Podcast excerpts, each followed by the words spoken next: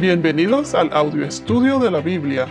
A continuación, la lectura de las Escrituras, una breve explicación y los versículos que se relacionan. Génesis capítulo 11, versículos 27 al 32. Comenzaré leyendo los versículos 27 y 28. Estas son las generaciones de Taré. Taré fue padre de Abraham, de Nacor y de Arán. Arán fue padre de Lot. Arán murió en presencia de su padre Taré en la tierra de su nacimiento, en Ur de los Caldeos. En este versículo nos dice que Taré tuvo tres hijos, entre ellos Abraham. Entonces uno de sus hermanos, Arán, él murió en la tierra llamada Ur de los Caldeos. ¿Dónde se encuentra Ur de los Caldeos? Esta es la región de Sumer al sur de Mesopotamia. Hoy en día es lo que conocemos como Irak. Entonces, en la ciudad de Ur, donde nacieron Abraham, Nacor y Arán, allí adoraban al dios de la luna. Esta es la antigua ciudad de Babilonia, Babilonia donde surgieron un montón de religiones falsas, culturas paganas, cuando se confundieron los idiomas y las personas se comenzaron a esparcir.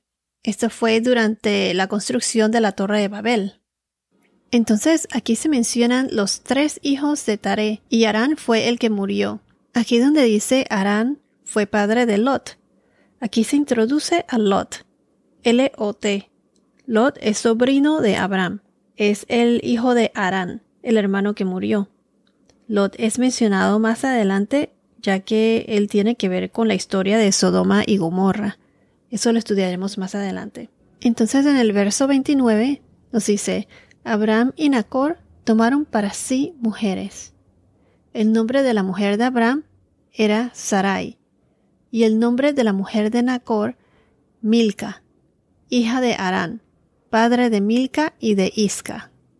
Aquí vemos entonces que Arán, que fue el hermano que murió, tuvo tres eh, hijos, Lot, Milca e Isca. Entonces, de los tres hijos de Taré, Abraham, Nacor y Arán, Arán fue el que murió y Nacor se casó con su sobrina, con Milca, que fue hija de Arán.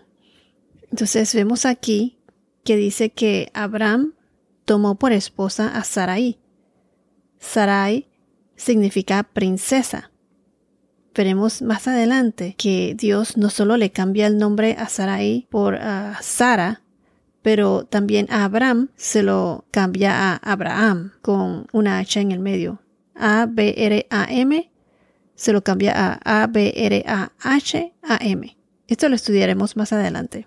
Y hablando de Sarai, la esposa de Abraham, Quiero mencionar que más adelante hay un incidente con Abraham y el rey de Gerar, Abimelech, en la cual Abraham eh, le dice al rey que Sarai, que Sarai era su hermana.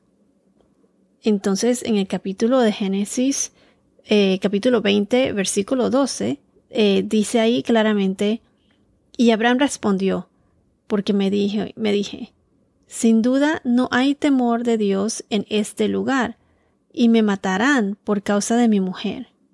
Además, en realidad es mi hermana, hija de mi padre, pero no hija de mi madre. Ella vino a ser mi mujer. Este es el único versículo en la Biblia que menciona algo del linaje de Sarai, diciendo que es media hermana de Abraham por parte de padre, pero no de madre. Puede ser, se dice, que Abraham se pudo haber eh, referido a ella como una hermana hebrea, como para indicar una relación de sangre familiar, pues. Se dice que deberían haber un mínimo de dos versos en la Biblia para poder respaldar o explicar los otros versos en la que uno está estudiando. Pero este es el único verso que en realidad habla del linaje de Sarai por el comentario que dijo Abraham. En mi opinión, para mí está bien claro en lo que dice Abraham aquí, que es, en realidad es mi hermana, hija de mi padre, pero no hija de mi madre. O sea, eso para mí está bien claro. Y puede ser entonces que Tare tuvo otras esposas. Y de ahí nació Sarai. Hay partes en la Biblia donde es cuando describen a las generaciones, donde dice y tuvo otros hijos e hijas. Pero en realidad esa frase no aparece aquí. Lo que pasa es que esta parte es cuestionable porque más adelante en el versículo 31 se menciona que Taré tomó a Abraham su hijo, a su nieto Lot, hijo de Arán, y a Sarai su nuera, mujer de su hijo Abraham. Aquí claramente se refiere a Sarai como mujer de Abraham y no como hija de Taré. Pero ¿cómo es posible que Abraham se haya casado con su media hermana? especialmente porque Abraham fue uno de los grandes patriarcas de la Biblia.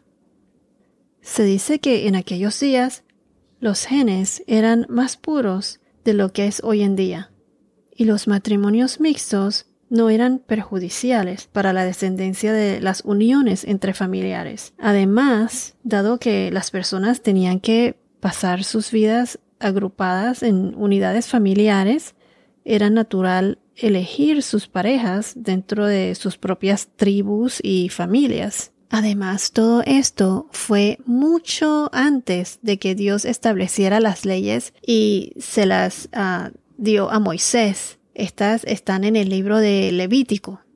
Por ejemplo, si vamos a Levítico capítulo 18 versículo 6, Levítico 18 6, ahí dice, Ninguno de ustedes se acercará a una parienta cercana suya para descubrir su desnudez.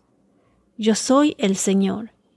Y continúa diciendo que un hombre no podía casarse con su madre, con su madrastra, con su hermana, media o completa, o sea, media hermana o completamente su hermana criada dentro de su familia o en otro hogar, nieta, no se podía casar con una nieta o hermanastra, criada como su hermana, paterna o, la tía materna o la esposa, la nuera, la cuñada de los hermanos del padre o ambos ah, o ambas, eh, la mujer de su hijo o nieta, ni las hermanas mientras ambas vivan. Se cree que no se mencionó que un hombre se casara con su hija porque la desgracia de la relación era obvia. Estas leyes mantienen el honor y la, paz dentro de la unidad familiar y establecen una moralidad que aún se aplica hoy en día. Esto fue entonces mucho antes de que Dios estableciera estas leyes. La Biblia no lo dice, pero podemos especular.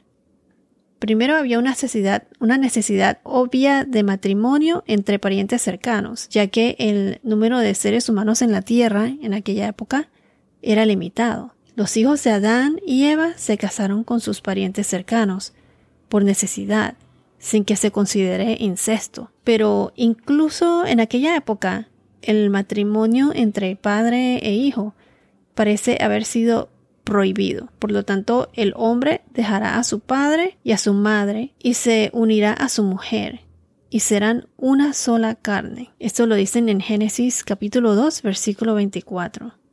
Lo que quiero decir es que entre padre e hijo no se casaban.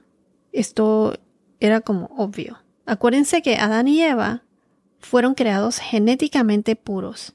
El DNA de ellos eran, los genes eran puros. Y puedo asumir que Aún después de dos mil años más tarde, cuando Abraham nació, los genes eran suficientemente saludables para él casarse con su media hermana.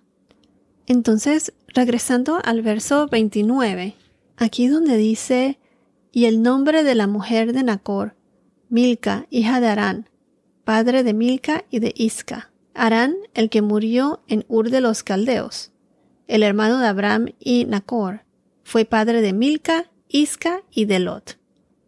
El nombre de Milca significa reina. En inglés es queen.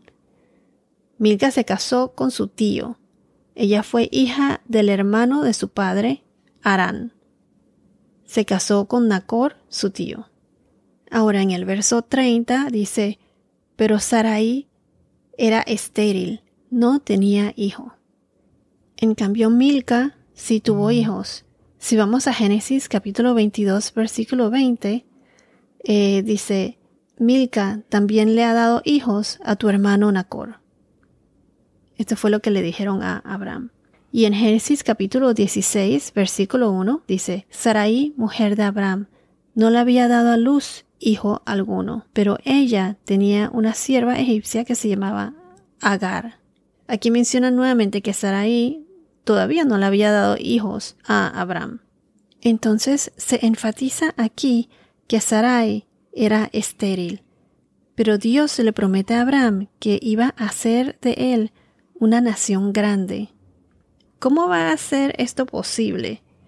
O sea, ¿cómo va a ser de él una nación grande cuando primero no tiene hijos y la mujer es estéril? Encima de eso, ¿saben qué significa el nombre de Abraham? Padre exaltado, exalted father. Significa padre exaltado y no ha tenido ni un hijo todavía. La esterilidad de Sarai es una barrera obvia para la continuación de la línea de Abraham. Ya veremos más adelante cómo, por obra de Dios, Abraham se convierte en el padre de muchas, muchas naciones. Para Dios, nada es imposible. Ya veremos más adelante cómo se desenvuelve esta historia. Ahora en el versículo 31 dice, Y Taré tomó a Abraham su hijo, a su nieto Lot, hijo de Arán, y a Sarai, su nuera, mujer de su hijo Abraham. Salieron juntos Seur de los Caldeos en dirección a la tierra de Canaán. Llegaron hasta Arán y se establecieron allí. Los días de Taré fueron doscientos cinco años, y murió Taré en Arán. Aquí donde nos dice que Taré salió en dirección a la tierra de Canaán, ¿Por qué Tare salió en dirección a Canaán? Se especula que pudieron haber dos razones. Fueron en dirección a Canaán, porque Abraham le dijo a Tare que Dios le dijo que fueran a la tierra que él le iba a mostrar. Ve a la tierra que yo te mostraré, en dirección a Canaán. Si vamos a Hechos capítulo 7, versículos 2 a 4, Hechos 7, versículo 2, a 4 dice, Esteban respondió, Escúchenme hermanos y padres. El Dios de gloria apareció a nuestro padre Abraham cuando estaba en Mesopotamia, antes que habitaran en Harán, y le dijo, Sal de tu tierra y de tu familia y ve a la tierra que yo te mostraré. Entonces Abraham salió de la tierra de los caldeos y se estableció en Harán y de allí, después de la muerte de su padre, Dios lo trasladó a esta tierra, en la cual ahora ustedes habitan. Si vamos a Nehemías capítulo 9 versículo 7, Nehemías 9 7 nos dice, Tú eres el Señor Dios, que escogiste a Abraham, lo sacaste de Ur de los Caldeos y le diste por nombre Abraham. En Génesis capítulo 12 versículo 1 dice, y el Señor le dijo a Abraham, Vete de tu tierra, de entre tus parientes y de la casa de tu padre, a la tierra que yo te mostraré. En Génesis capítulo 15 versículo 7 dice, Y le dijo, Yo soy el Señor, que te saqué de Ur de los Caldeos, para darte esta tierra, para que la poseas. Todo esto pasa cuando Dios llama a Abraham. Lo que dice aquí en la Biblia en capítulo 11 es que Tare tomó a Abraham, su esposa y a su nieto Lot y salieron juntos de Ur de los Caldeos en dirección a la tierra de Canaán. La segunda razón por la que se especula que Tare se decidió establecerse en Arán se dice que de acuerdo al historiador Josefo, en uno de sus escritos dice así: Ahora Tare, odiando a Caldea, a causa de su luto por su hijo Arán, todos se fueron a Arán. Debo agregar que es solo coincidencia que el hijo de Taré se llama Arán, igual que la ciudad de Arán. No tiene ninguna relación uno con el otro. Pero ¿por qué se establecieron en Arán en vez de seguir hacia Canaán? En realidad en la Biblia no lo especifica, solo dice que se establecieron ahí. Y Taré fue el que tomó a sus hijos y salieron de ahí. Da a entender que no fue decisión de Abraham, sino de Taré. ¿Y dónde está Arán hoy en día? Las ruinas de la ciudad de Arán se encuentran en lo que es hoy en día Turquía, parte del sur de Turquía cerca de Siria. Canaán hoy en día está en la región del Levante, Líbano, Siria, Jordán e Israel, conocido también como Fenicia. Entonces, ¿qué tan lejos estaba Ur de los caldeos de Arán? El camino de Ur hacia Arán, si trazamos una línea recta en el mapa a lo largo del río Éufrates, es aproximadamente 641 41 millas, o sea, 1031 kilómetros. ¿Se imaginan cuántas horas, o más bien, más bien dicho, días les tomó caminar todo eso? Porque en aquella época no es como ahora que hay autopistas o buenas carreteras y estoy asumiendo que fueron a pie, caminando. Y eso que no hemos contado la distancia entre Arán hacia Canaán. Entonces aquí dice que Tare murió a los 205 años. Entonces los puntos importantes aquí en estos últimos versículos es que Abraham sale de la línea de Tare. De la línea de, Abraham es donde nace Jesús. También se introduce a Lot. Se menciona también que Sarai, Sarai es, era estéril y que salieron de Ur de los Caldeos en dirección a la, a la tierra prometida. Todo esto es una introducción a lo que estudiaremos en el capítulo 12 de Génesis, que se enfoca ya en los patriarcas. Este se enfoca en Abraham. Bueno, esto es todo por ahora. Que tengas un día muy bendecido y hasta la próxima.